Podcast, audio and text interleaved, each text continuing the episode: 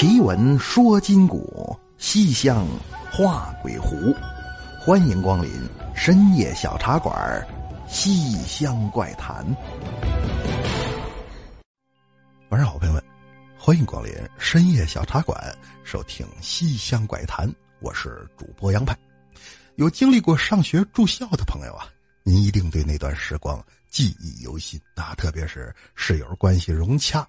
平时干啥都扎堆儿的宿舍，那更是毕业多少年再见面，都还跟当初一样那么亲切。那回忆起过往的点点滴滴，就好像自己呀，又重新回到了那段青葱岁月。那年纪越大，对我说这个越有感触。为什么呢？现在的孩子呀，抛开性格都比较独、比较特。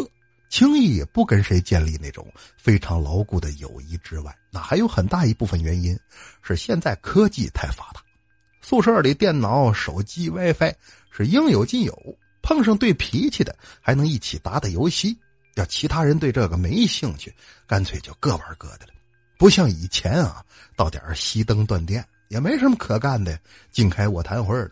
所以这也无形中增进了室友之间的友谊。那咱们今晚这故事就发生在二零零一年东北师范大学的男生宿舍里。啊，有去过东北师大的都知道，这学校啊坐落于吉林长春，本部在市里，紧挨着动物园还一个分部在净月开发区。新校区当然宽敞明亮，各方面条件都要好一些。但事发这年呢，他还没建完，所以故事里说这个就是老校区的男生宿舍，六个人一间房。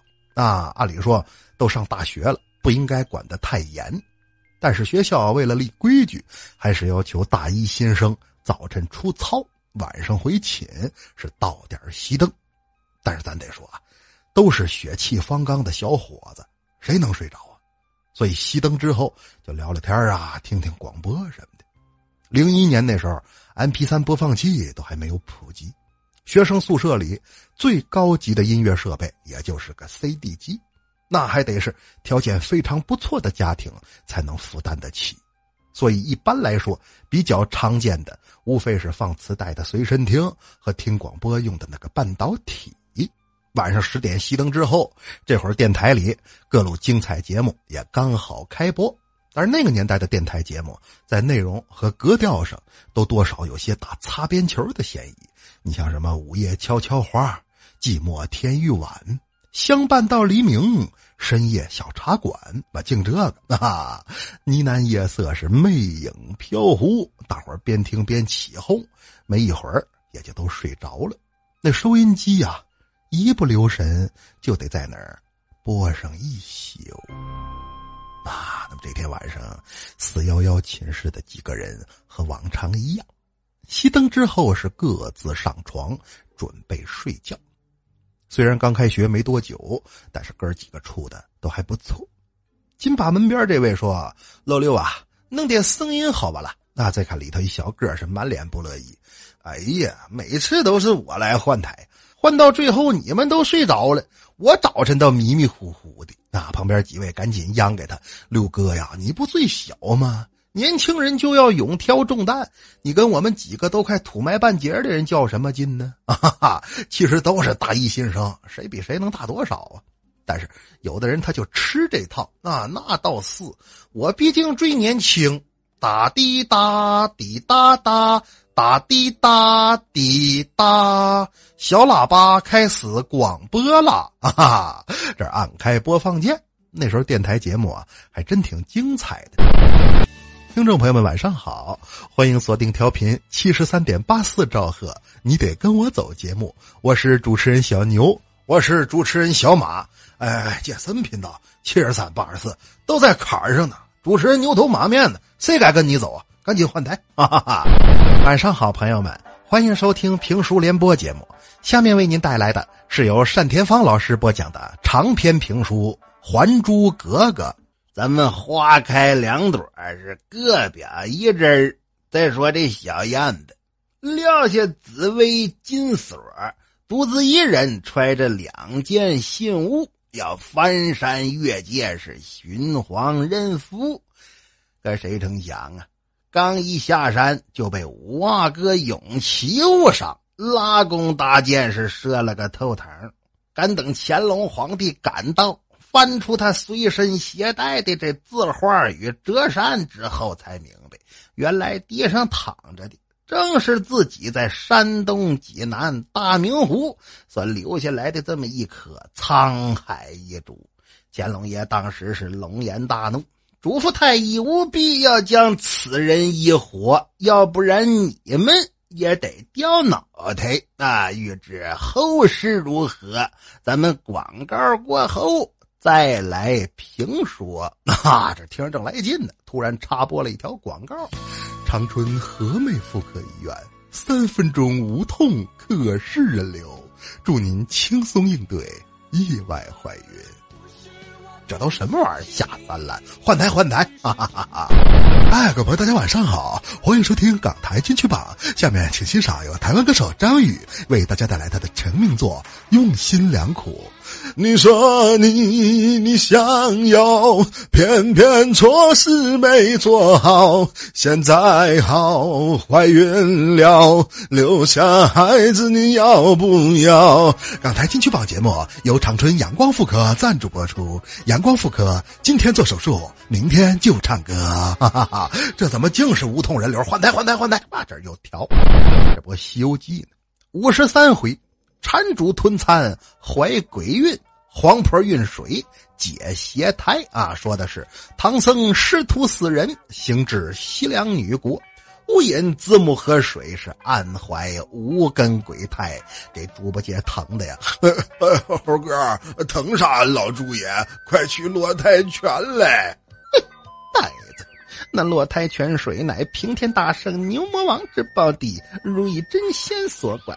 天有红孩儿之宠，他怕是不肯给呀。那这时候唐僧说话了：“悟空不得那落胎泉也不打紧，快带为师去长春协和妇科，今天做人流，明天上西天。哈哈哈，这都什么玩意儿？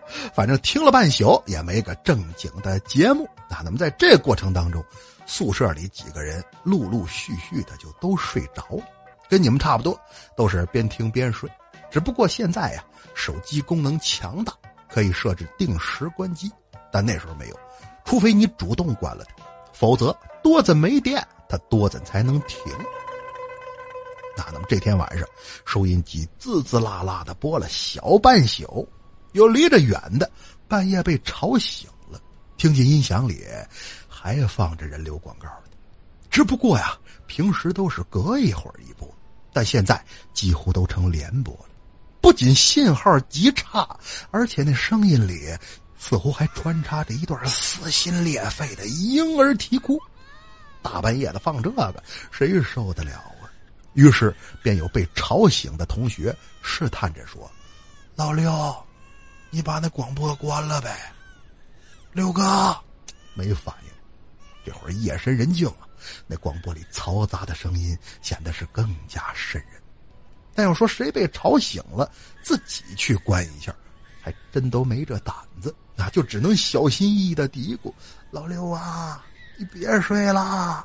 叫那一来是希望能把老六叫起来，二来呢，其他人要醒了也能壮壮胆儿。那没过一会儿，寝室里就有三四位都被吵醒，互相之间确认了一下，全都听见了那奇怪的声音。大哥说：“三儿。”你下去给他关上，我不去，我在上铺呢。老五啊，你离着近，你去关一下。哦哟，我是近视眼，你知道吧？白天都看不见的了。你看看你们姐一个个的，不堪重用啊！啊，这样吧，我作为老大，身先士卒啊，我先下来，你们也都下来啊，咱一块儿去给他关上。那行吧？啊，都觉得这方法不错。老大、老三、老五就下了床了，摸着黑来到窗前，这有一桌子。左边睡着老四，右边睡着老六。按理说，这收音机就应该在老六这边的桌子上，但是摸了两把没摸着。他们几个就把老六给弄醒了。兄弟，兄弟，你起来一下，啊，干啥呀？你那半导体放哪儿了？这不搁我这儿呢吗？说着话，人在枕头底下把收音机给抻抻出来了啊！剩下仨人脸都吓青了，全钻老六床上去了。怎么的？如果说收音机已经被老六给关上了，那现在他们听到的声音是从什么玩意儿里发出来的？几个人竖着耳朵仔细听，那声音的来源，竟然是在桌子的抽屉里。那这抽屉因为是公共区域。所以，自打开学以来，就一直也没人去收拾过。那里的东西还有上一届毕业生留下来的。那几个人伸手摸呀，里头什么都有：有饮料瓶子、破肥皂、麻将扑克、钢笔帽、吃了一半的火腿肠、撕开没用的安全套。啊，怎么翻都不是。万幸，最后摸着一根蜡烛，还有一盒洋火。这房间里才算重现光明。哎，有了亮之后，他们这才看明白，感情那瓶子不是什么饮料瓶，而是一个医用的玻璃器皿，而那声音也正是从这里所发出来的。这大哥拿起瓶子，对着蜡烛好一通观察，这里装的什么玩意儿？啊，满瓶的液体浸泡着一个呈半透明状态的东西，这是一条鱼吗？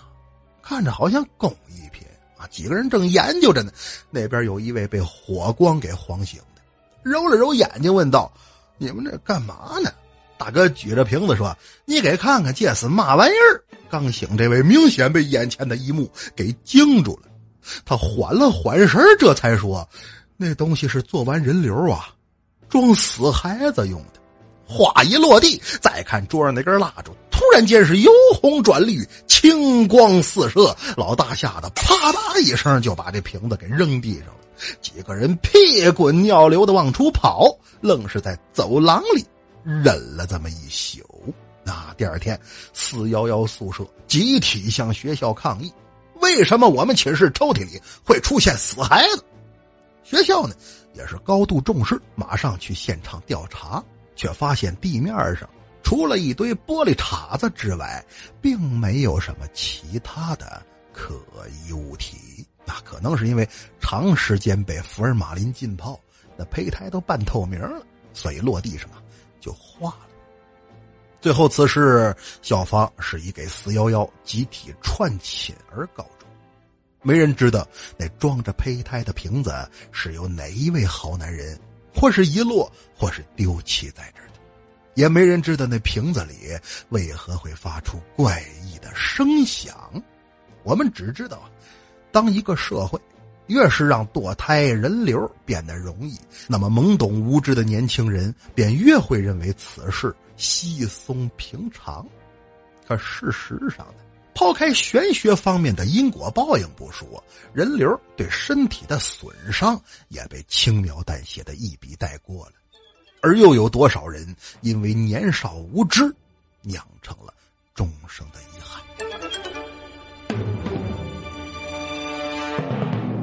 好了，朋友们，那咱们今晚的故事。就是这样，接下来进入互动环节，给大伙儿做个预报啊！九月份马上要开学，十月份结婚要收喜帖，十一月这一年一度的网络狂欢节，十二月还有年轻人最喜欢的圣诞狂欢夜，这么多大日子凑到一块儿，朋友，那皮夹子里那个钞票还够用吧？哈哈，不够用没关系啊！本主播绝不忽悠你怎么挣钱，但却可以教你怎么省钱。今天互动环节依然推荐大家使用省钱小助手，无论是开学买点生活用具、数码产品，还是结婚大喜置办新房，只要是网购。把您要买那件商品的链接发送给咱们客服，再按照提示进行操作。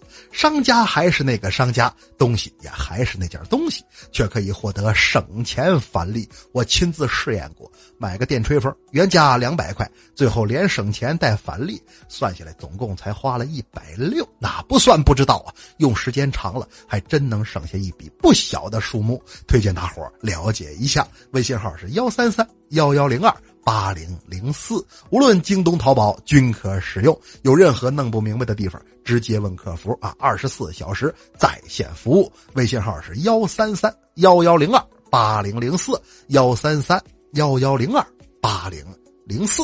感谢各位。那么接下来看上期节目大伙儿的留言，来看查克青仔留言说。而我是一名出租车司机，就喜欢听灵异故事。以前的故事啊，都是靠音效一惊一乍的，我开车都不敢外放，怕吓着乘客。直到听了深夜小茶馆，乘客听得入迷了，都不爱下车，纷纷问我这是什么节目啊？有一天还遇到同样追你的妹子，特有品味，祝小茶馆生意兴隆。哎呀，青仔谦虚了不是？还夸别人有品位。我看你就很高贵啊！再有不爱下车的，这这直接拉跑啊！再来看飞檐诺西留言说：“他说派哥，我是从第一集追来的听友，之前评论里说等更新等的痛苦，我没什么感觉，现在追过来了，也加入了等更团，终于体会到了他们的痛苦。马上要开学了，希望派哥给个安慰。要开学了，求安慰。开学难道不是每个学生都盼望的事儿吗？怎么还求安慰？学校里没女朋友吗？”室友关系不融洽吗？社团活动不精彩吗？宿舍电脑配置低吗？哦，那的确需要安慰。学生时代啊，是人生中最爽的阶段，希望你能早日意识到这个事实，然后去享受它。那再来看 Superman 留言说：“他说派呀，我记得你在一期节目里说自己没碰见过活的叫派的，我追上来了就想告诉你，我是活的，我叫代派，代派，听着怎么像唱美声的呢？”